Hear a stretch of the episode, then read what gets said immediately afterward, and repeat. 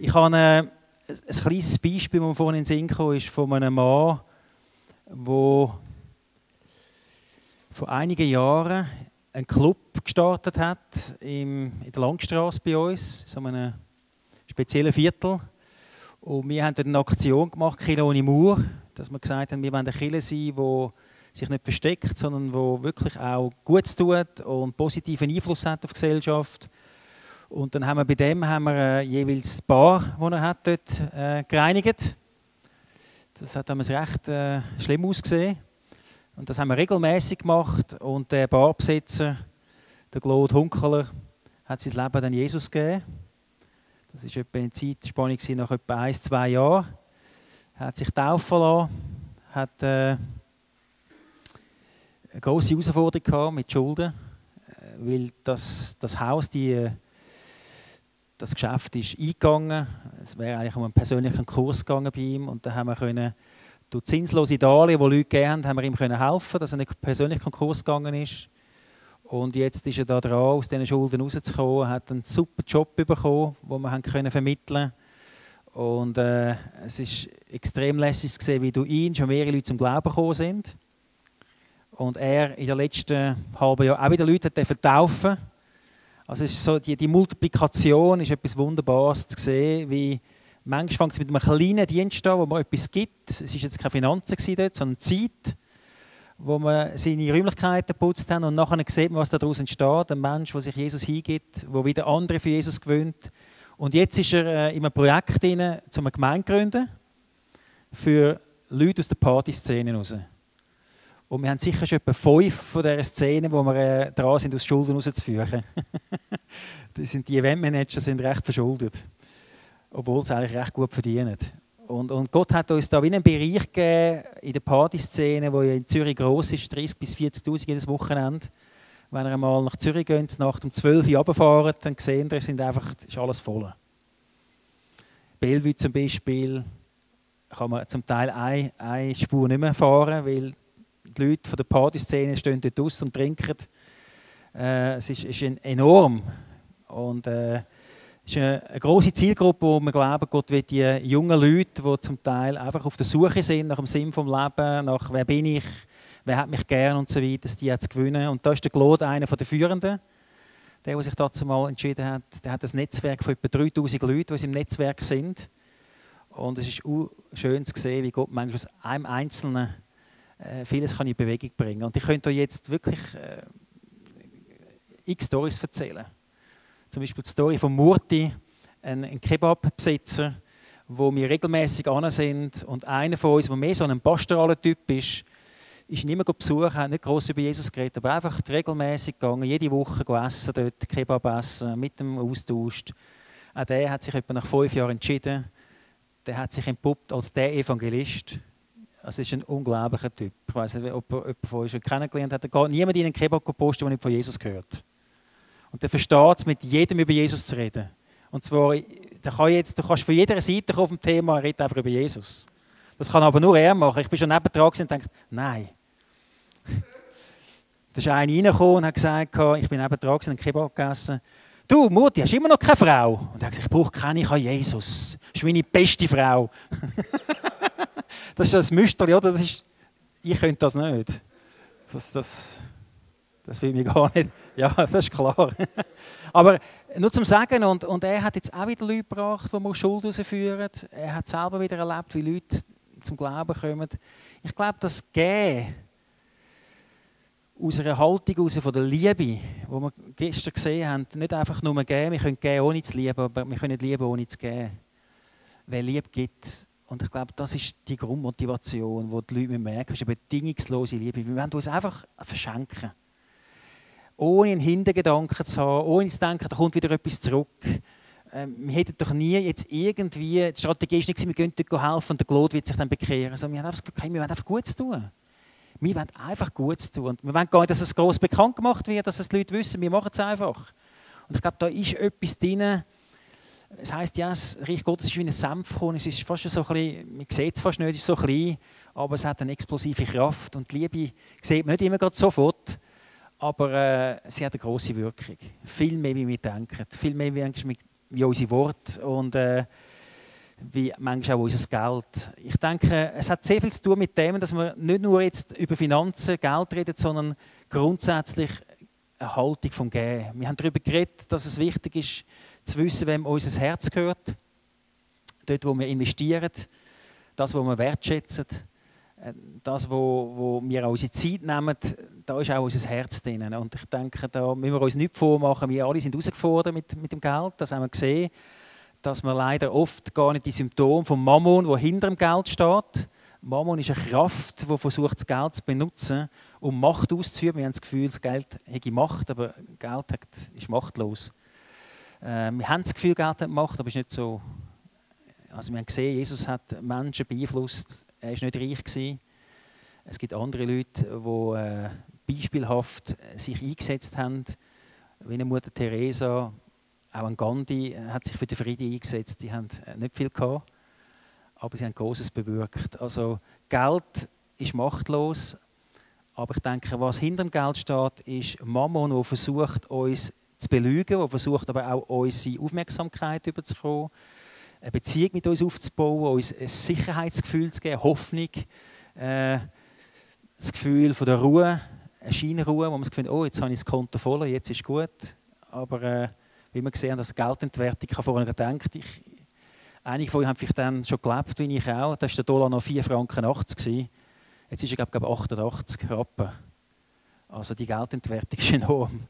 Also das Geld ist sehr schnell, kann sehr schnell weg sein, so wie das auch die Bibel sagt. Äh, wir sollen uns keine Reichtümer anschaffen auf der Erde, wo es wegfressen kann, sondern Reichtümer im Himmel anschaffen. Wir haben gesehen, dass es so wichtig ist, die Symptome zu erkennen, von Angst und Sorge, von Geiz, von Unzufriedenheit, von wo ist mein Geld an, von impulsives Kaufverhalten und so weiter, dass, wir da immer wieder anschauen. Wir haben gesehen, dass es wichtig ist, dass unsere Quelle, unsere Versorgung nicht AHV ist und auch nicht der Ehepartner in erster Linie und auch nicht äh, die dritte Säule, oder der Arbeitgeber, sondern dass das nur Kanäle sind, die Gott benutzt, um uns zu versorgen. Dass er uns grundsätzlich gesagt hat, schaut mal die Vögel an, die säen nicht, die ernten nicht, haben trotzdem genug. Sind die nicht viel mehr wie die? Wenn ihr zuerst nach dem Reich Gottes trachten, also nach meinem Willen und nach meiner Gerechtigkeit, dann werden die jetzt essen haben, werden zu trinken haben, werden Kleider haben. Das ist es. Also es gibt dann solche, die dann noch irgendwo Auto dazusetzen, weiss was alles steht da nicht. Steht dort einfach Kleider, Essen, äh, Trinken die Grundversorgung, die ist uns gegeben. Also wir müssen nicht Angst haben, dass wir nicht überleben. Gott sorgt. Und es ist sehr interessant, wir, wir arbeiten ja als Vineyard Zürich in verschiedensten Armenvierteln, in Kolumbien, in Indien, in Sri Lanka, in Mauritius, äh, in Uganda. Wir sind in verschiedenen Orten tätig und wir sehen immer wieder, wie aus einem Armut äh, denken raus. Übrigens gibt es keine Theologie von Armut und Theologie von Reichtum. Äh, Paulus sagt, ich kann beides, ich kann reich sein oder arm sein aber wir sehen, dass manchmal aus dem Armutsdenken aus ein Denken stattfindet bei diesen Leuten von Unternehmertum, von ich kann etwas unternehmen, ich kann einen Unterschied ausmachen. Wir geben denen vielleicht eine Kuh, wir geben denen vielleicht Hühner, wir geben denen vielleicht einen Mikrokredit von 100 Dollar oder wie viel immer und sie machen etwas damit und plötzlich werden sie zu Kleinunternehmer und sie können da einen positiven Einfluss nehmen, zuerst bei sich selber und dann ihre Familie und dann sogar in dem Armenviertel. Und so haben wir gesehen, dass in, in den letzten Jahren ganze Armenviertel eigentlich äh, verändert worden sind. Nicht nur jetzt in Bezug auf ihre Existenz, auch in Bezug auf Kriminalität, äh, in Bezug auf, auf ganz verschiedene Ebenen. Das ist erstaunlich. Aber die Leute müssen lernen, Verantwortung übernehmen. Und manchmal denken wir dann, die sagen dann oft, ja, ich habe nicht Geld zum Geben. Ich habe so wenig. Ihr könnt schon so gut sagen, ihr Schweiz, ihr habt so viel, oder? aber ihr könnt nichts geben. Aber wenn wir die Leute nachher versuchen, auch zu ermutigen, wirklich zu geben, was ja oft auch der Fall ist. Ich meine, oft sind die Armen sehr freigebig. Sie geben dann manchmal noch den letzten Kaffee, den sie haben, oder das letzte Essen.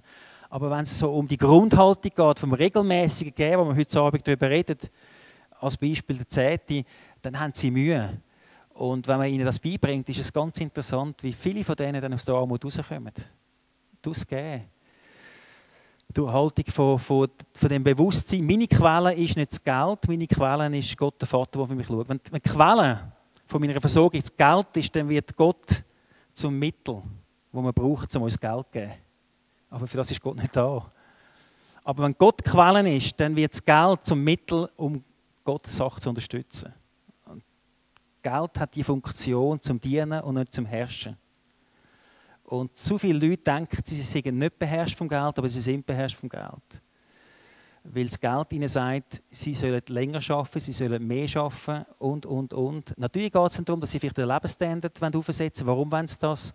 Es ist nicht nur immer der Genuss, den Gott uns auch mag gönnen. Wir sollen geniessen. Oft ist, ist es ein Statussymbol, oft ist es, wir wollen jemand sein, wo man eigentlich gar nicht ist. Es geht um Identität, das haben wir angeschaut, dass es wichtig ist, dass man zuerst, eigentlich, wenn man Leute aus der Schulden helfen, dass man anschaut, hey, du bist geliebt, du bist angenommen, du bist wertvoll. Und aus dem muss man eigentlich auch Verantwortung übernehmen. Der Königreich steht für Verantwortung, Bund steht für Beziehung, verbunden sein in dem Sein sein, wissen, wer ich bin, nachher auch Verantwortung übernehmen und sagen, wow, ich kann einen Unterschied ausmachen. Ich kann wirklich geben. Wenn man von dieser Seite kommt, Gehorsam nicht, wo von Liebe und von gesunder Identität prägt ist, sondern Gehorsam, wo versuchst, dem Vater zu gefallen, mache ich es richtig. Gebe ich den Zehnten ans richtige Ort an? Gebe ich wirklich 10% oder ist es noch 9% oder äh, whatever? Äh, dann sehe ich wieder Leute, die haben ein schlechtes Gewissen die sind unsicher, die haben gar nicht verstanden, was es geht. Ist es dann vom Brutto und vom Nettolohn und all die Fragen, die dann da kommen, oder? Äh, gefalle ich dann Gott? Mache ich es richtig? Ich glaube dass Gott uns sagt, wir müssen Zehnte. Ich sage niemandem von uns, ich müsst die Zehnte. Mache ich nicht. Ich schreibe es auch nie auf. Sobald es aufgeschrieben ist, ist es Gesetz. Aber ich rede über, über die Grundhaltung wie wichtig dass es ist, dass wir eine Haltung einnehmen, die wir regelmäßig geben. Ich weiß nicht, ob ihr das gewusst habt, dass die, die geben, da gibt es wissenschaftliche Untersuchungen, dass die viel gesünder sind und viel länger leben. Das ist wirklich wissenschaftlich untersucht worden. Und übrigens, wer nicht gibt, der ist auch nicht beziehungsfähig. Gehen heisst loslassen, oder?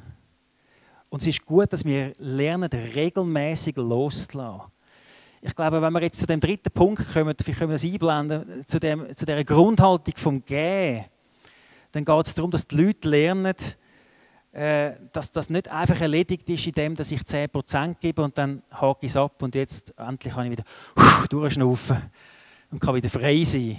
Nein, das ist äh, ein freies Gehen. Es ist ein Gehen aus Dankbarkeit, aus, Überzeugung raus. Und es geht auch nicht um irgend äh, 10%, es geht um 100%. Es geht darum, dass wir wissen, wow, wir haben nichts in die Welt hineingebracht und wir werden nichts rausnehmen. Was wir haben, haben wir von Gott. Und das Bewusstsein, wir sind Verwalter. Wir haben etwas anvertraut bekommen an Beziehungen, an, an Zeit, an Begabungen, an Talent, an, an Finanzen. Äh, und dass wir gut mit diesen Sachen umgehen. Und ja, nicht aus einer Gesetzlichkeit heraus, weil irgendjemand sagt, das muss man geben, und sonst ist man ein schlechter Christ, oder wenn man es nicht gibt, ist man nicht gesegnet äh, und all das Zeug. Ich kenne das alles aus, aus verschiedensten Predigten heraus. Ich persönlich habe eine andere Überzeugung. Ich habe eine Überzeugung, dass der ganze Finanzkreislauf entscheidend ist. Wo ist unser Herz? Wer ist meine Quelle? Das setzt mich schon mal frei. Wow, Gott ist mir Versorger. Ich muss keine Angst, wenn ich die Zehnte gebe.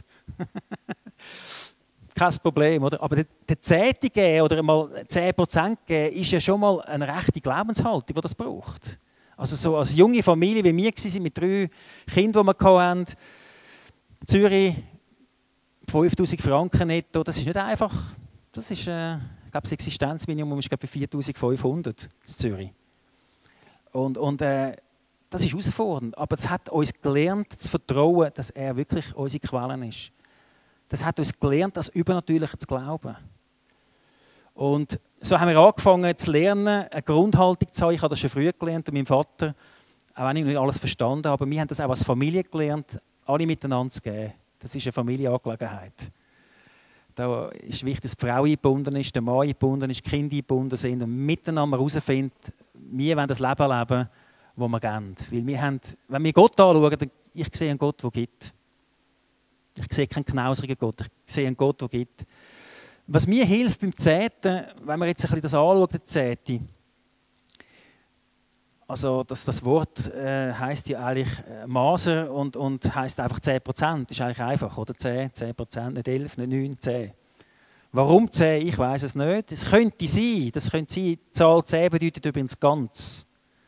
Vielleicht kann man sagen, ja, wenn ich die 10% gebe, dann sage ich eigentlich mit dem, ich möchte eigentlich dir vertrauen fürs Ganze. Das ist so meine persönliche Erkenntnis jetzt. Das, ist, das habe ich für mich einmal so, zwischen, zwischen Gott und mir ist das jetzt gewesen, oder? So, ich mal, oh ja, 10, interessant, ganz, jawohl. Ich möchte dir eigentlich sagen, mit meinen 10%, ich gebe dir eigentlich mein ganzes Leben, alles. Und ich erinnere mich jeden Monat daran, übrigens, ich persönlich mache keinen Dauerauftrag, ich sage aber, die, die das machen sollen, ich möchte es gerne jeden Monat ausfüllen. Mir persönlich tut es gut, immer wieder den Stift vorzunehmen und den Betrag einzutragen und das persönlich zu machen. Das, ist jetzt, das bin ich. Andere die, die sind froh, wenn sie jeden Monat das machen. Äh, für mich ist das wie ein Ritual.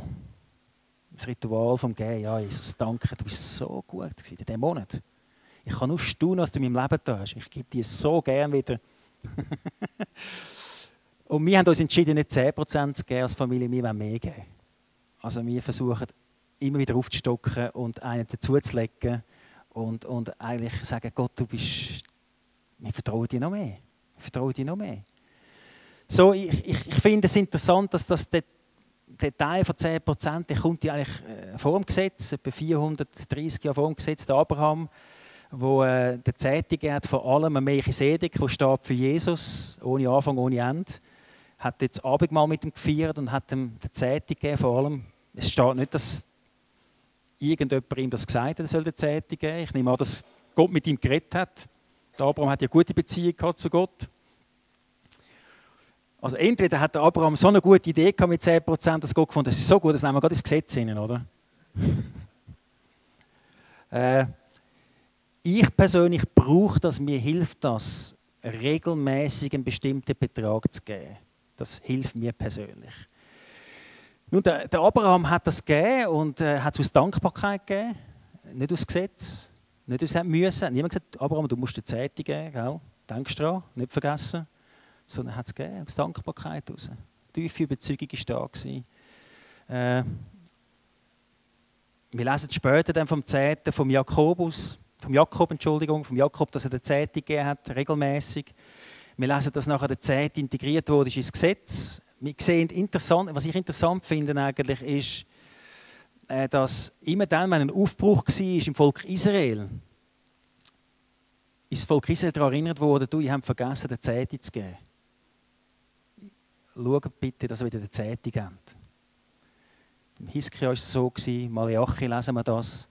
Äh, Dort sagt er sogar nicht nur der Zehnte, sondern auch noch, auch noch Opfer, Hebeopfer, oder? Vergessen das nicht auch noch zu geben. Äh, Im Neuen Testament sagt Jesus zu den Pharisäern, die da dann alles verzettert haben, bis zu den Gewürzen und so weiter, sagt er, ja, wichtig ist, dass sie wirklich barmherzig sind und gerecht sind. Aber der Zehnte macht das auch, oder? Einmal sagt er, kennt Gott, was Gott gehört, und am Staat, was dem Staat gehört. Also interessant ist ja, dass Jesus anscheinend davon ausgegangen ist, dass die Leute wissen, was Gott gehört und was dem Staat gehört.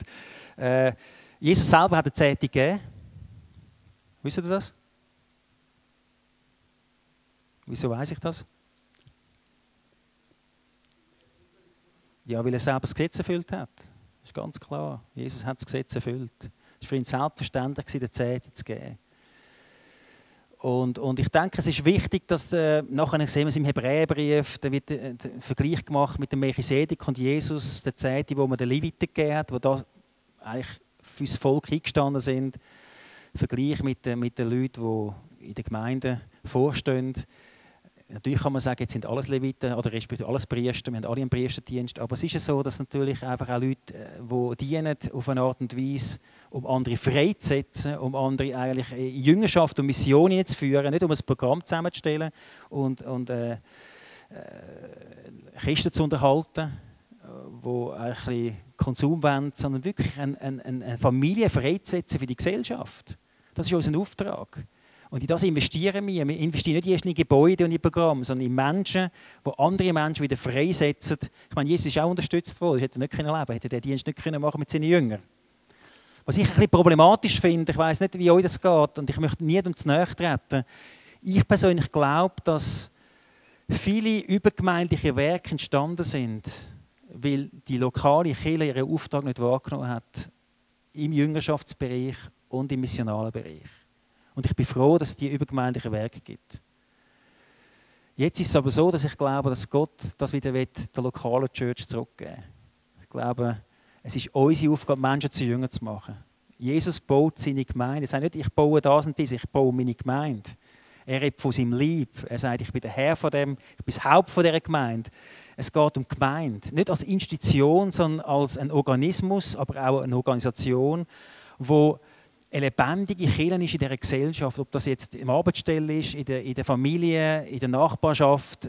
Ich sage meinen Leuten nicht, wir gehen in die Kirche, wir gehen am Sonntag in den Gottesdienst, aber wir sind die Kirche dieser Welt.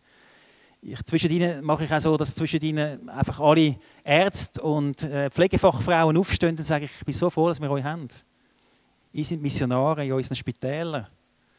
Und dann rufe ich andere Leute auf, äh, Sekretärinnen, äh, Abteilungsleiter, was immer, und dann sage ich, ihr seid Missionare da und da. Und das Bewusstsein, wir sind als Kirche miteinander in dem Jüngerschaftsprozess und missionalen Prozess involviert. Und ich denke persönlich, dass der Zehnte, äh, kann man ja darüber reden, wo der soll hingehen. Ich glaube, es sollte die Kirche hineingehen, voll und ganz. Dass der Jüngerschaft und der Auftrag, den wir haben, und der missionale Auftrag voll und ganz kann ausgeführt werden Ich sage diesen Leuten ganz offen und ehrlich, wir haben der Felix Rutter von der Werbung hat mir gesagt, ich kenne keine Kirche, die so viele übergemeindliche Leute hat wie wir in der Vineyard Zürich.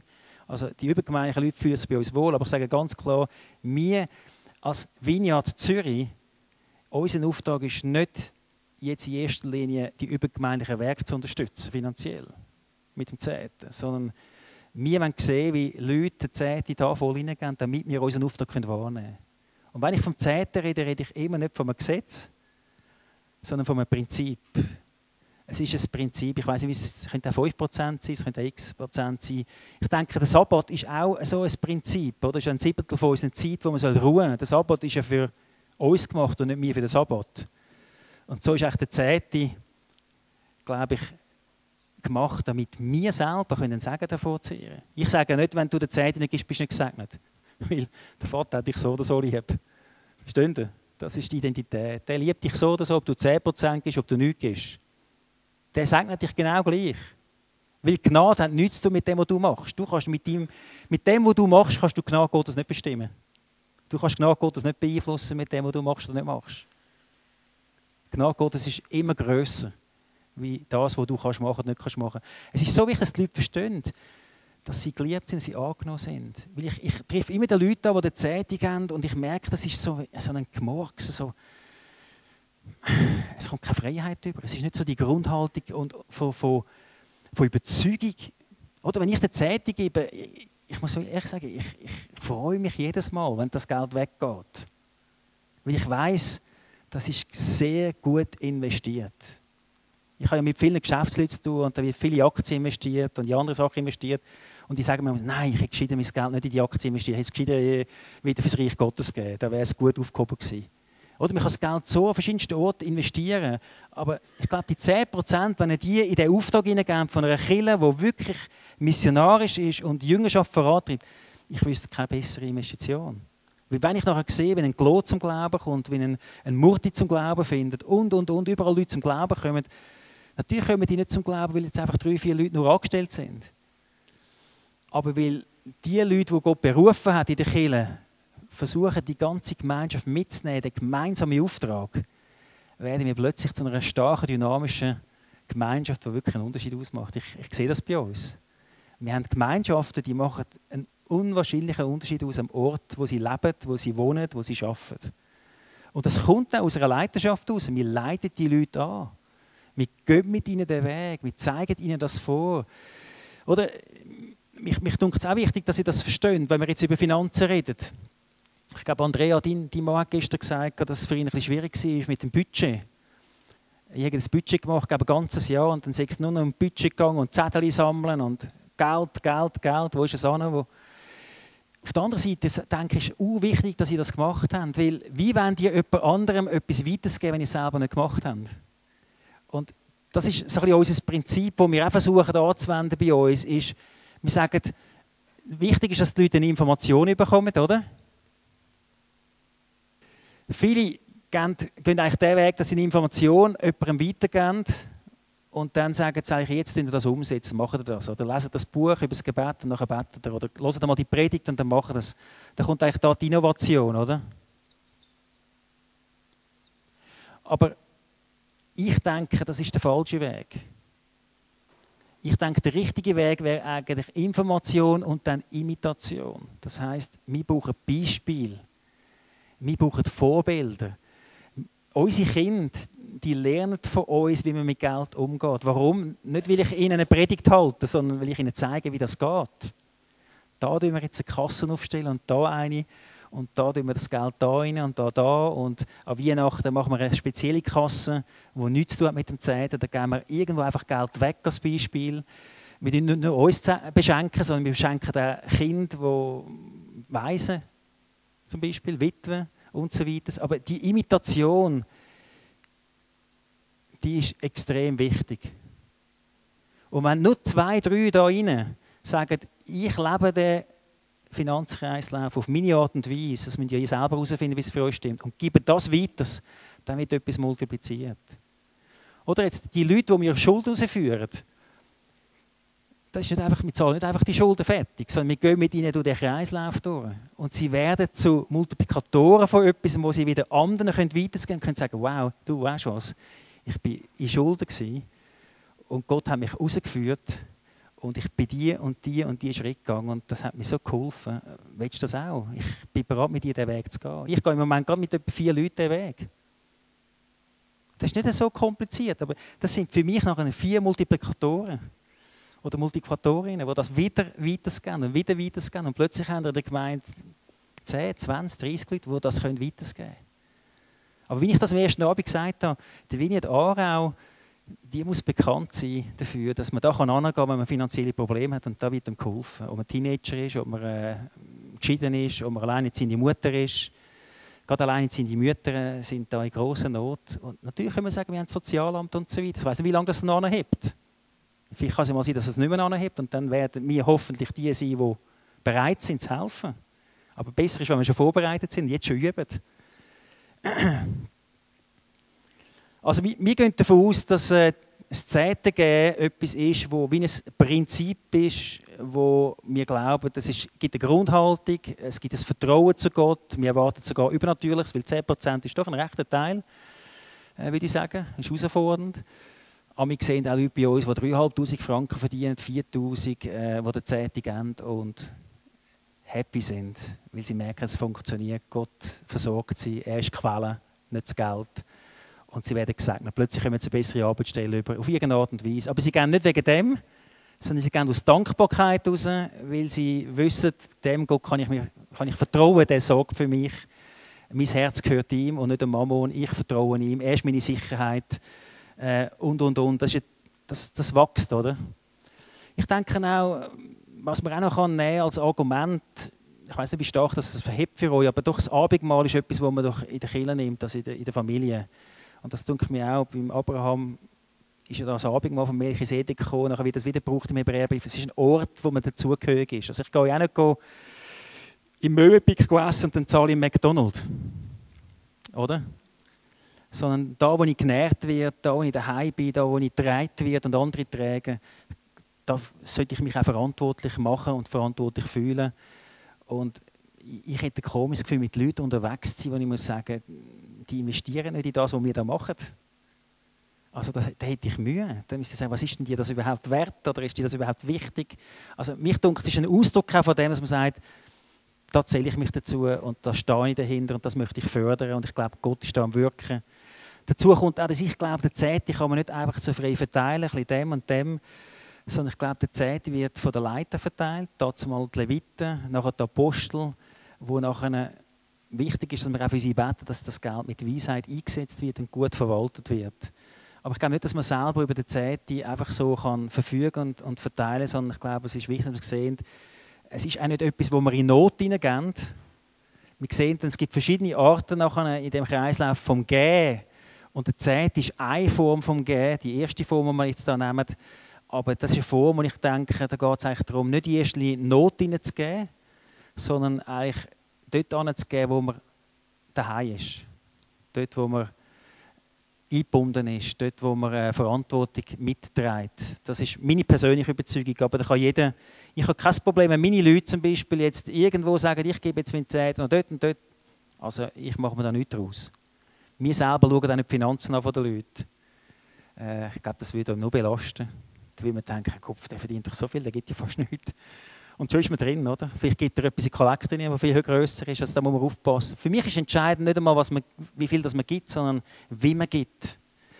Weil du kannst, du kannst eine Zehnte geben oder kannst mehr wie eine Zehnte geben mit einer falschen Haltung. Eben aus einem Gesetz heraus, aus, aus einer Anklage heraus, aus, aus einem falschen Gewissen heraus. Äh, ich glaube, wichtig ist, dass wir wissen, wie wir geben. Aus dieser Dankbarkeit, aus, aus dieser Überzeugung heraus, aus dem Wissen heraus, dass Gott für mich wird sorgen Ja. Gibt es gerade irgendwo Fragen, wo wir sind im Zusammenhang mit dem Zehnten? Absolut. Absolut. Ja.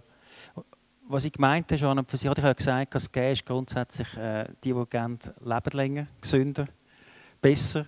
Äh, das ist eine Grundhaltung, die ein Segen ist in sich selber. Aber die, die meinen, wenn sie Zehnte geben, dann werden sie gesegnet. Und wenn sie nicht geben, dann werden sie nicht gesegnet.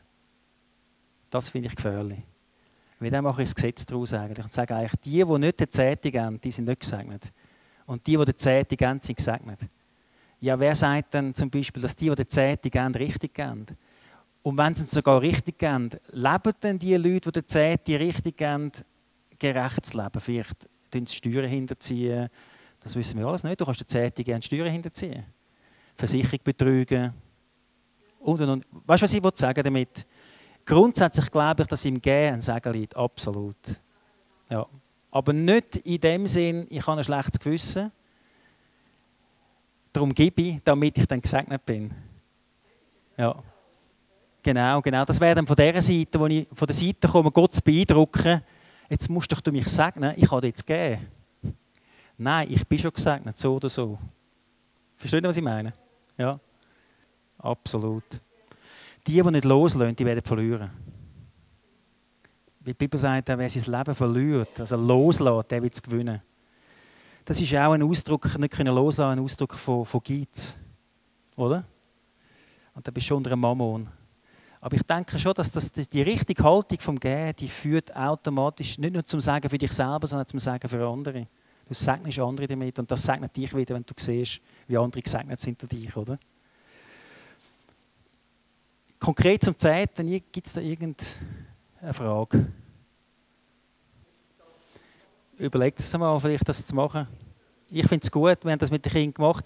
Was auch äh, eine Möglichkeit ist, wir machen einmal bei uns jetzt, das machen wir bei uns, einen Familiengottesdienst, das machen wir seit acht Jahren. Ich weiß nicht, wie lange wir das noch machen, aber einmal im Monat. Und dann haben die Kinder spezielle Kassen, so eine Krone. Und dann kommen die Kinder führen und bringen ihre Zeiten oder ihre, was immer wollen bringen. Und das ist immer ein Riesenfest. Also die kommen führen und du merkst die freuen sich zu geben, oder? Das machen, wir, das machen wir im Rahmen des Gottesdienstes auch. Ja. Aber ich mache es, ich habe es daheim mit den Kindern gemacht. Mit so Becher aufgestellt, der Zehnte angeschrieben. Das hilft einfach, das ist so klar dann, oder? Das gehört Gott. Das gehört zwar auch Gott. Das gehört alles Gott, oder? Aber das speziell, jeden Monat gebe ich das, oder? Und das da, was noch übrig bleibt, da rede ich mit Gott darüber, wie ich das einsetzen soll. Oder? Zu dem kommen wir jetzt gerade. Okay, gehen wir vielleicht zum nächsten Punkt bin ich ein guter Verwalter? Da will ich nur kurz drei Punkte erwähnen, die ich sehe aus der Bibel. Es gibt wahrscheinlich mehr. Äh, 1. Korinther 4,2 von einem Verwalter verlangt man, dass er zuverlässig ist. Also, dass man, äh, so wie wir mit 10 Franken umgehen, gehen wir wahrscheinlich auch mit 1000 um oder mit 10.000. Dass wir im Kleinen auf eine gute Art und Weise lernen umzugehen. Wenn Gott dir sagt, gib jetzt das weg, dann gib es weg. Also meine Frau und ich haben das x-mal erlebt. Da haben wir einen der Geld hat, äh, braucht. Äh, und meine Frau und ich haben beide unabhängig voneinander die Zahl aufgeschrieben und beide haben den Betrag 2000 gehabt. Beide haben gewusst, wir werden das Geld nie mehr sehen. Das tut im Moment noch weh, so ein bisschen, oder? Und dann lässt man es los und sagt, ja, das ist okay, Gott, wenn du das so willst, mal, dann weißt du, was du machst. Wir haben die 2000 Franken gegeben, dem Mann. Wir haben die nie mehr gesehen. Aber seine Tochter ist plötzlich nach zehn Jahren, habe ich ein Mail bekommen, äh, hat ganz schwierige Vergangenheit gehabt mit ihrem Vater, wo wir eben unterstützt haben, wo sich leider nie entschieden hat für Jesus, aber wir begleitet haben. Sie, 21, äh, 22, schreibt mir ein Mail, ob ich sie noch kenne. Ich habe gesagt, ich weiß es nicht mehr, ob ich dich noch kenne. Dann hat sie mich eingeladen zum Essen, da in Zürich sind wir zusammen gegessen und hat sie gesagt, du los, ich muss dir einfach sagen, was ihr für uns da habt ich habe ganz Schlimmes erlebt in meinem Leben. Ich bin bedroht worden mit äh, Pistolen vom Vater. Äh, einfach das Schlimmste. Und bin dann ausgezogen mit 16. Aber mit 14 bin ich bei euch daheim gewesen, mehrmals. Und ich habe mitbekommen, wie ihr euch gekümmert habt um uns als Familie. Und das hat mich durchgetragen durch all die Jahre. Ich bin nicht in die Drogenszene hineingegangen. Ich bin nicht irgendwie äh, mit x Mannen im Bett und, und all das Zeug. Sondern ich bin wie, ich habe das Gefühl, jemand ist da jemand ist bei mir und ich habe mich immer daran erinnert, an die Beziehung, die ich mit euch hatte, als 14-jähriges Mädchen. Ich habe doch keine Ahnung von dem. Ich habe doch nicht gewusst, dass das einen Einfluss hat auf sie. Und heute ist sie Christ, sie hat sich dann bekehrt äh, mit 21 und äh, wir sehen uns etwa die wieder und da hat sie gesagt, du, noch etwas anderes, gell? wir sind noch 2000 Franken schuldig. da habe ich gesagt, ihr seid gar nicht schuldig. Gar nicht, weil Gott hat uns gesagt, wir sollten das gehen und wir werden es nie mehr sehen und jetzt sehen wir es auch nie mehr. und ich wollte es auch nicht mehr sehen. Also äh, Gott hat das in Art, aber zuverlässig in dem Kleinen, äh, wo man merkt, oh, jetzt muss ich etwas teilen, jetzt muss ich mit dem Menschen heimfahren. Auch wenn es mir jetzt ein bisschen schwerfällt, den Menschen noch heimzufahren am Abend oder ich teilen, wenn Gott redet, bis zuverlässig. Ich kann euch sagen, wenn ihr anfängt, auf Gott zu hören, wie Gott euch permanent in Situationen hineinführen, wo ihr lernt zu teilen, wo ihr lernt zu geben. Und es wird ein riesen Segen sein für euch. Weil ihr merkt, ich werde glücklich dabei. Ich werde erfüllt. Und, und äh, es tut euch selber gut. Also wenn Gott euch bewegt, etwas zu schenken, ob er jemandem jetzt äh, etwas schenken, dass er einfach eine halbe Stunde Zeit nimmt, um mit jemandem essen gehen, einen Kaffee zahlen, was immer. Ich, ich bin so gerne um Leute herum, die einfach geben wo man merkt, die, die mit denen unterwegs sind, macht richtig Freude, weil die beschenken ständig Leute. Und wir haben so Leute in der Gemeinde, die stehen da in der Linie für die Mikro und haben plötzlich den Eindruck, sie sollten dem, der jetzt vorne durch ist, alles zahlen. Alle Lebensmittel. Ich weiß nicht, ob ihr die Story kennt von, von, von Reading. Habt ihr die gehört? Habt ihr die gehört? Wo jemand angefangen hat zu zahlen und dann ist das immer weitergegangen und jeder hat wieder am nächsten gezahlt immer wieder den nächsten zahlt. Weil das ist wie eine Multiplikation. Jeder hat gefunden, ja, dann zahle ich am nächsten. Und der nächste wieder, ja, dann zahle ich am nächsten. Und das ist immer weitergegangen. Also es hat eine Kraft. Es macht etwas, auch mit geizigen Leuten übrigens. Ich habe auch schon äh, gelernt, geizigen Leuten zu geben, obwohl mir das schwerfällt, weil ich das Gefühl die sollten doch etwas geben, oder? Äh, aber das, das, oder das durchbricht den Geiz, wenn man grosszügig ist. Oder man kann es hoffen, dass es durchbricht. Also zuverlässig. Das Zweite ist, Gott erwartet von einem guten Verwalter, dass er ehrlich ist. Wir haben bei uns in der Gemeinde alles schon erlebt. Da gibt es Leute, die irgendwo äh, Cablecom angezapft haben im Keller bei anderen und Fernsehen geschaut haben, gratis. Äh, und das ist alles ans Licht gekommen, weil sie gefunden haben nach einer Predigt, das kann ich nicht mehr so weiterleben, ich muss das in Ordnung bringen. Leute, die irgendeinen Spiegel äh, versichern haben, die gar nicht versichert gewesen wären für den Spiegel. Also wissen Sie, Versicherungsbetrug, das gibt es ja noch und noch, oder? Äh, Steuerhinterziehung. Also wir haben alle möglichen schon bei uns gehabt. Oder jemand gibt dir ein falsches Umgeld, gibt dir zu viel raus. Das kann nur 10 Rappen sein. Bist du ehrlich? Und lass dich nicht auf so Sachen ein. Meine Kinder waren schon dabei, gewesen, haben gesehen, wie jemand mir 10 Franken zu viel gegeben und haben sich schon gefreut, dass sie das nehmen. So, wow, 10 Franken. Oder? Ich habe natürlich ganz klar das zurückgegeben und gesagt, sie haben mir 10 Franken zu viel rausgegeben. Und nachher weiss ich gut, einer von meinen Kindern hat gesagt, ja Papi, das wäre doch jetzt super gewesen, 10 Franken, oder? ja, wenn du es bei 10 Franken machst, bei 5 Franken machst du es plötzlich bei 100, bei 1000. Es ist einfach so. Also ehrlich sein ist ganz wichtig. Wir sind in der Gemeinde auch schon in ganz schwierigen Situationen wo ich gesagt habe, ich bin für Ehrlichkeit. Wir machen da nicht irgendeine, nicht einmal graue Zone habe ich gern, sondern wirklich klare Sachen machen. Klare Sachen. Bei uns ist zum Beispiel herausgekommen, dass äh, jemand vergessen hat, äh, Kinderzulagen anzugeben bei der, äh, beim, beim Bruttoeinkommen. Die Buchhalterin hat das vergessen. Und dann plötzlich habe ich das gesehen und gesagt, das müssen wir sofort begleichen. Das ist drei Jahre zurück. Äh, sofort Selbstanzeige machen. in Ordnung bringen. Und ich kann dir sagen, die Steuerbehörden sind so nett zu uns. Wir haben nicht einmal den Lohnausweis müssen schicken. Ja, schreiben Sie auf ein Zettel. Stempel drauf und noch schreiben. Oder? Aber einfach das Ordnung bringen, das ist, das ist so wichtig. Zuverlässig sein, äh, ehrlich sein. Das heisst, besser wenig mit Gerechtigkeit als viel Einkommen mit Unrecht in Sprüche 16,8. Also macht keine falschen Sachen. Tun Sie das Zeug zurückzahlen, wenn ihr äh, irgendwo etwas gemacht habt, wo falsche Angaben waren bei der Versicherung und so weiter. Und das Dritte ist Verantwortung übernehmen. Äh, Jesus sagt in Matthäus 24, 14, dass die Botschaft vom Reich Gottes allen Volksgruppen, allen Nationen verkündigt werden und dann wird das Ende kommen. Ich glaube, wir haben einen, einen Auftrag, wirklich mit unseren Finanzen auch eine Verantwortung zu übernehmen und zu schauen.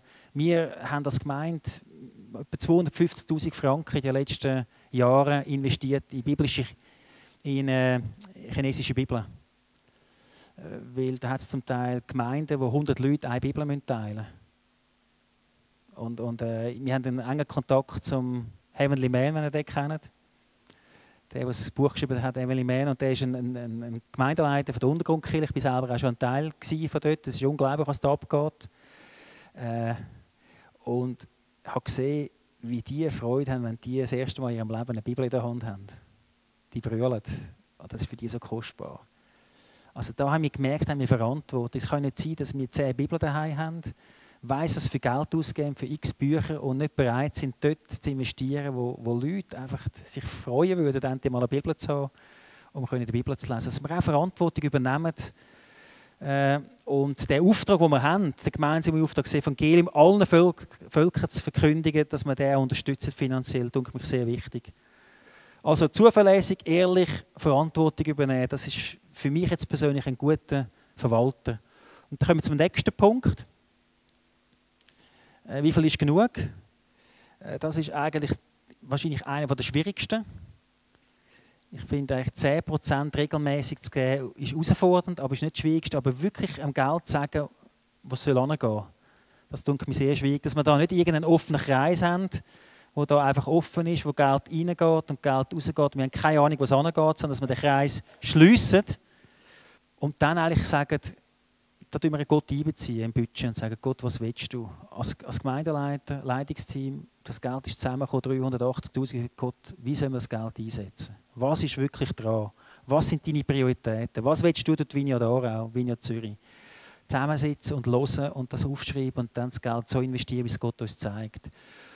Das, glaube ich, ist auch super, wenn man das als Familie machen kann. Und ich bin auch der Meinung, äh, dass man jetzt nicht ein ganzes Jahr budgetieren soll, sondern das ist vielleicht drei Monate wo man mal auch Quittungen sammelt, dann sieht man was das Geld überhaupt angeht. Viele haben gar keine Ahnung, was angeht. Vielleicht weißt du es, dann ist es okay. Aber die meisten wissen es nicht. Sie haben das Gefühl, sie wissen es. Ich habe schon x Leute bei mir gehabt, die gesagt ja, ich weiß es. Ich sage, okay, machen wir es trotzdem. Und dann haben wir es zusammen angeschaut und ich bin schon erstaunt, wie viel das da angeht. Hätte ich jetzt nie gedacht. Ich bin schon erstaunt, wie viel das da angeht. Und was noch interessant ist, wenn ihr das dann seht, das Budget, wo das Geld überall angeht, dann sehen ihr plötzlich auch Sachen, die nicht gut sind. Also wenn er plötzlich merkt, da hat ein größeres Problem. Also wenn, wenn äh, Lebensmittel und Getränke so hoch sind, dass man muss sagen, die sind doppelt so viel wie normal, dann hat er entweder kauft noch mehr Kaviar und Lachs und weiß was, oder hat irgendwo ein Alkoholproblem, ein Essproblem, es gibt irgendein Problem. Das habe ich jetzt schon mehr wie einmal erlebt. Und dann kann es sein, dass man so jemanden natürlich auch muss in eine Therapie schicken, muss schauen, dass es für ihn gebetet wird, in eine Seelsorge. Also Finanzen, kann ich euch sagen, zeigt, ist ein Spiegelbild. Viel mehr, wie ihr denkt. Weil da geht es um die 90 respektive 100 Prozent, dass wir sie unter den Einfluss von Gott bringen. Und ich finde, das ist oft ein Tabuthema bei uns allen, unser Konsumverhalten. Und da müssen wir auch darüber reden, dass wir das Gott anlegen und sagen, okay, wie soll ich das Geld jetzt konkret ausgeben, wie soll ich es investieren? Das sind einmal 10% budgetiert, das sind andere Verbindlichkeiten. Zuerst kommen die Verbindlichkeiten, die Fixkosten, Miete, Versicherung, also Krankenkasse, das, was man müssen zahlen Nachher kommen die Notwendigkeiten. Äh, da gibt es Sachen, die einfach notwendig sind, Kleider und so weiter. Und dann gibt es Wünsche. Also Ferien nach Amerika ist nicht eine Notwendigkeit und ist auch nicht eine Verbindlichkeit. Es ist ein Wunsch. Oder? ich einfach, oder? Wir haben uns einfach schon daran gewöhnt, an gewisse Sachen, aber es gibt Wünsche, es gibt Notwendigkeit und es gibt Verbindlichkeit, wo, wo wir nicht drum kommen. Vielleicht kann man dann noch sagen, ja, wir haben eine Verbindlichkeit beim Mietzins von 2500 und die wollen wir gerne abbringen auf 2000, damit wir 500 Franken mehr haben, die wir ins Reich Gottes geben können. Wäre auch eine Möglichkeit. Oder? Also ich glaube, da kommt noch einiges zusammen, wenn wir äh, würden da auch unser Budget überarbeiten und schauen, wo gibt es Möglichkeiten, wo wir geben können. Ich sage manchmal meinen Leuten in der Kirche, wie wäre es, wenn ihr auf einen Kaffee verzichten pro Tag an sieben Tagen in einem Monat? Was denkt ihr, was gibt es für eine Summe? Sagen wir Kaffee 4,50 Franken, oder? Mal 7. Was sind das? 28, sagen wir 30 mal 4 sind 120 Franken. Nicht schlecht, oder? Oder unsere Gemeinde haben wir schon Aufruf gemacht, mal auf Desserts zu verzichten, eine Woche, zwei oder drei. Das ist unglaublich, was da für Geld zusammenkommt. oder was, das kann man nicht einfach machen. Aber ich bin von Gott geführt an einem Sonntag, habe ich gesagt, jetzt gerade in dem Moment, vor fünf Minuten, habe ich das Gefühl, ich soll einen Aufruf machen. Und zwar nicht für alle, sondern nur für die, die es betrifft, dass er heute so viel Geld, wie er für die Krankenkassen einzahlt. Und da ist über 10'000 Franken zusammengekommen. Und wir haben nachher, ich, ich, ich, ich weiß nicht, ob es das ist, aber es ist unglaubliche Sachen sind nachher passiert an Heiligen. Wir haben äh, x Heilige erlebt, äh, ein paar Wochen später. Vielleicht hat es einen Zusammenhang mit dem, ich weiß es nicht, aber wir gehen die Rede viel für Krankenkassen. Ich bin jetzt HMO versichert, ist das Tiefste vom Tiefsten. Äh, wir sind das Dritte, weil zwei sind schon draußen und wir zahlen 1000 Stutz. Also das sind rechte Summen. Ne? Und das sind also, da geben wir viel aus oder, für, für unsere Gesundheit. Da geben wir viel aus. Also es kann auch sein, dass ihr so Sachen erlebt, dass ihr plötzlich merkt, in dem Budget von der Gemeinde oder auch von der Familie müsst ihr plötzlich Sachen budgetieren, die noch nie budgetiert haben. Das kann sein, dass plötzlich merkt, oh, jetzt ein halbes Jahr sollten wir irgendetwas unterstützen.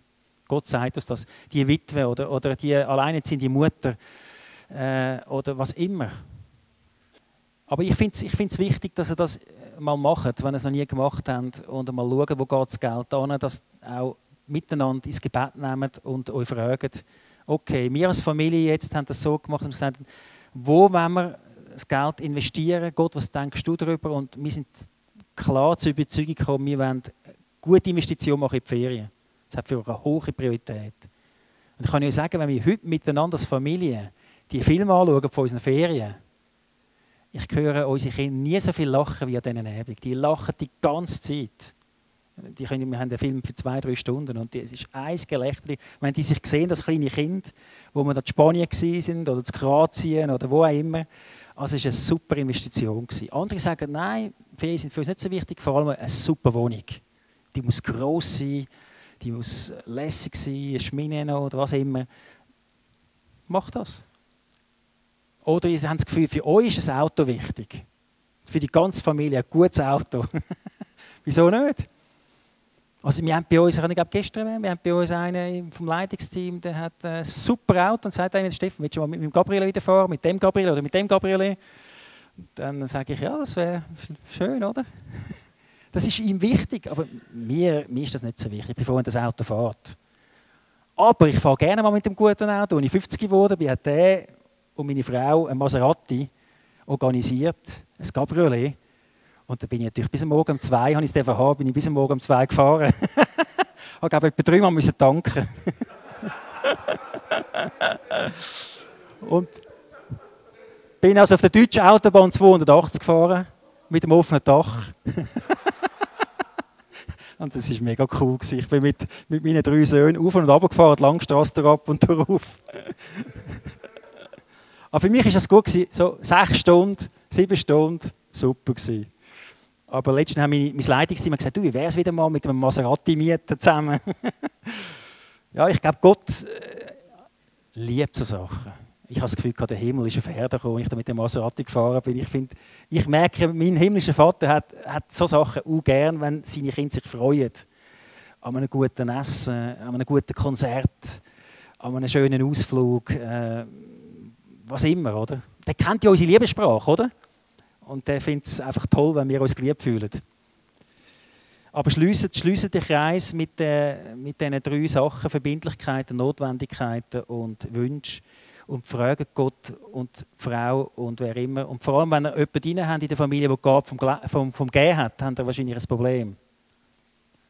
Also wir haben ein paar Familien bei uns, wo bei zwei Familien mehr die Frau Gabe vom hat und bei einem Mann. Und das kann rechte Konflikte geben, weil der Mann gibt dann immer das Geld weg. Die Frau sagt, du, wo hast du jetzt wieder überall investiert?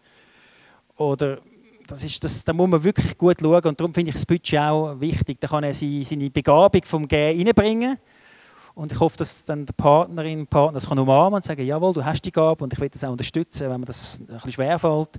Aber ich finde das wichtig. Also, die Leute, die die Gabe vom Gehen haben, also ich kenne ein paar von denen, das ist unglaublich. Ich sage, wo, wie machst du das? Jetzt hast du wieder so eine Summe gegeben.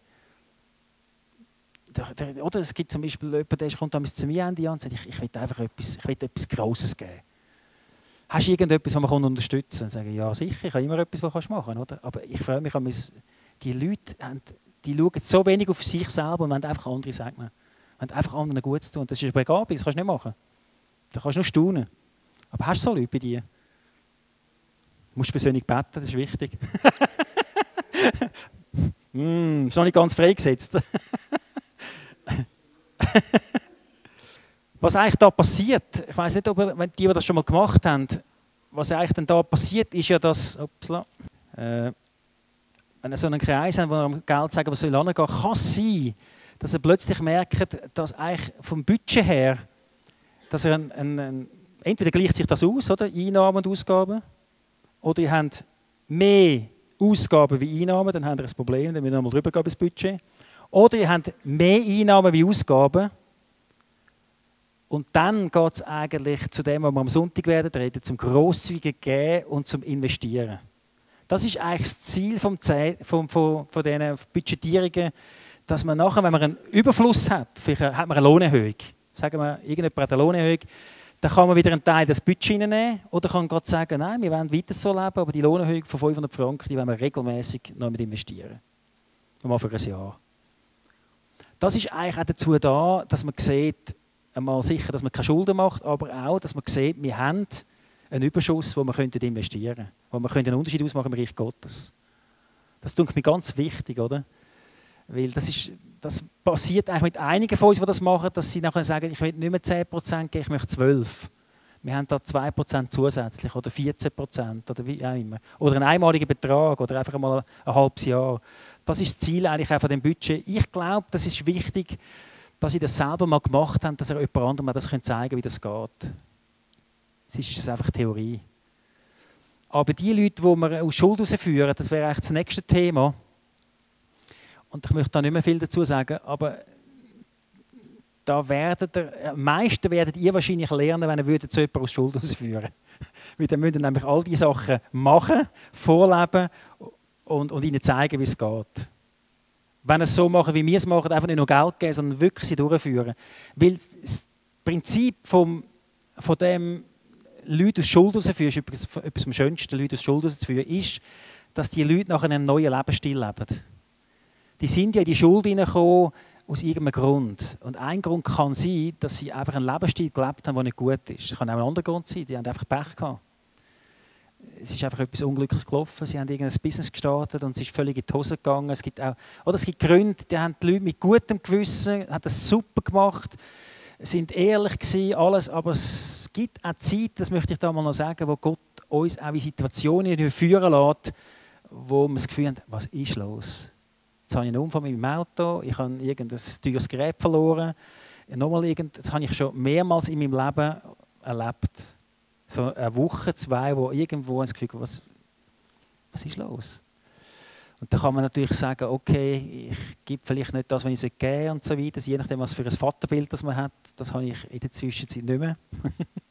Sondern ich gehe mehr davon aus, dass es eine Prüfung für mein Leben ist, dass Gott mich auch testen hey, glaube ich trotzdem an seine Versorgung und äh, bleibe ich treu dem und zweifle nicht an ihm, dass er meine Versorgung ist. Das sind oft auch Prüfungszeiten. Aber ich glaube, oft ist es wirklich, weil Leute einen Lebensstil leben, den sie nicht leben sollten. Und wenn wir nur Geld geben, dann sind sie nach zwei Jahren wieder am gleichen Ort. Oder? Ich würde mir wünschen, dass, dass wir als, als äh, Vineyards, nicht nur jetzt wir Vineyard Zürich, sondern auch an anderen Orten, könnten wirklich den Aspekt von der Lösung, Leute lösen von Schulden, wenn das passieren könnte. Ich weiß nicht, haben die schon irgendwie ein Beispiel oder zwei bei euch? Ist das schon passiert? Ist das schon? sind dran. Bei dir habe ich ein gespürt beim Gespräch, es wäre, es wäre mega lässig, wenn, wenn sich da etwas entwickeln könnte. Meine Erfahrung ist die, sobald dass ihr sagt, ihr wollt das, kommen die Leute.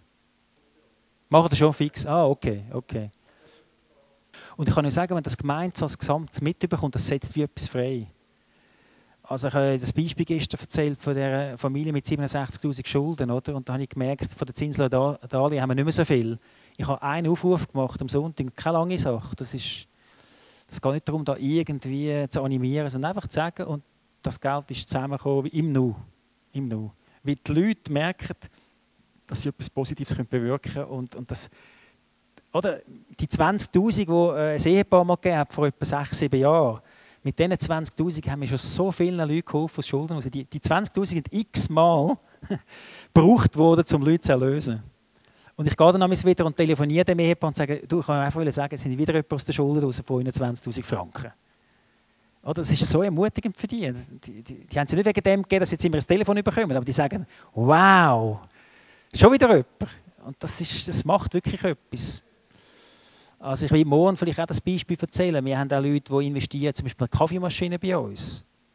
Wo ich sage, wenn ihr in die Kaffeemaschine investiert, das eine Kaffeemaschine, die 10'000 Franken kostet, das ist super Kaffee die Hälfte vom Preis von dem Kaffee, der getrunken wird, geht immer wieder in Projekte hinein, von Waisenhäusern und so weiter. Also das heißt, wenn du die Kaffeemaschine finanzierst, dann ja, ist doch mega cool, ist nicht so?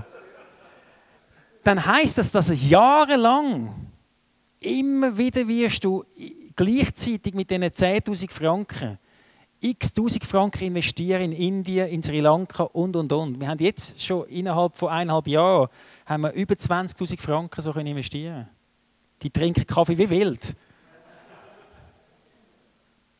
Die trinken Kaffee wie wild. Die stehen an. Wir müssen, Im neuen Ort, wo wir gehen, müssen wir eine zweite Kaffeemaschine kaufen. Weil, weil die wissen, wenn ich einen Kaffee trinke, mache ich etwas Gutes. Mit dem Kaffee, den ich jetzt trinke, wie das Kind unterstützt. Es ist immer ein Projekt, steht dort auf dem Tisch, steht, was unterstützt wird, oder? Und äh, also, es macht etwas mit den Leuten, oder? Und plötzlich kommen die Leute eben Freude über am Kaffee trinken. und der, der die Maschine, der, der Maschine finanziert hat, der freut sich eben dann auch, weil er merkt, die hunderte Leute und die Tausende von Kaffee, die da rausgegangen sind, durch meine Maschine, die ich finanziert habe, geht die Hälfte in ein Projekt rein. Also, ich denke, es gibt x Möglichkeiten, wie man Geld investieren kann, aber in Leute, die Schulden haben, finde ich super. Tun die das bekannt machen zum Beispiel? Wissen nicht Christen davon, dass ihr bereit seid, Leute Schulden rauszuführen? Weiß man, dass die Vignette Aarau einen Dienst hat an diesen Leuten, die Schulden machen? Ja, ja. Ich würde wahrscheinlich eher auch von Finanzberatung reden als von Schuldensanierung. Es sollte auch nicht so gut Schuldensanierung. Aber ich, ich merke, was ich mir wünsche, ich weiß nicht, was ich darüber denke, ich würde auch gerne ein Partner werden von der Stadt. Und nicht nur in diesem Bereich, sondern in x-Bereich. Dass wir als Vineyard Zürich sagen, wir, sind, wir gehen eine Partnerschaft ein mit der Stadt in verschiedensten Bereichen, wo wir einen Unterschied ausmachen. Weil wir kommen von einer Seite, wo die anderen nie kommen können. Wir können Wärme hineinbringen, wir können Herzlichkeit hineinbringen, wir können Familien anbieten. Wir haben x Möglichkeiten, die wir anbieten können, die eine Stadt nie kann. Die Stadt, das, das ist unmöglich, oder? Es wäre cool, ein Team aufzubauen und wenn das sogar, was wir versuchen, integriert ist in eine missionale Gemeinschaft, wo die Leute äh, aufgehoben sind, nicht nur jetzt persönlich beraten werden, sondern auch aufgehoben sind in, einer, in, einer, in einem Netzwerk von Beziehungen. Weil meistens die Leute, die sich verschuldet haben, sind auch einsam. Die ziehen sich auch zurück, isoliert sich und da können sie da in eine, in eine Gesundung hineinkommen, oder?